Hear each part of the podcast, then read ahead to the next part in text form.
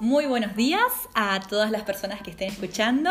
Mi nombre es Erika Fogar y quisiera comentarles que la idea de este podcast, que viene dando vueltas en mi cabeza hace bastante, es poder empezar a hablar, poder empezar a destrabar situaciones o temas tabúes, en especial para las mujeres, y animarse a compartir, porque compartiendo uno llega a ver que a veces hay situaciones que pensamos que pueden ser muy graves y tal vez no lo son tanto, siempre y cuando nos paremos desde el lado del amor propio, ¿no?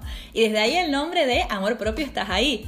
Es un camino empezar a, reconocer el amor propio que vengo practicando e iniciando hace unos años. Creo que recién le estoy agarrando la mano para ser honesta.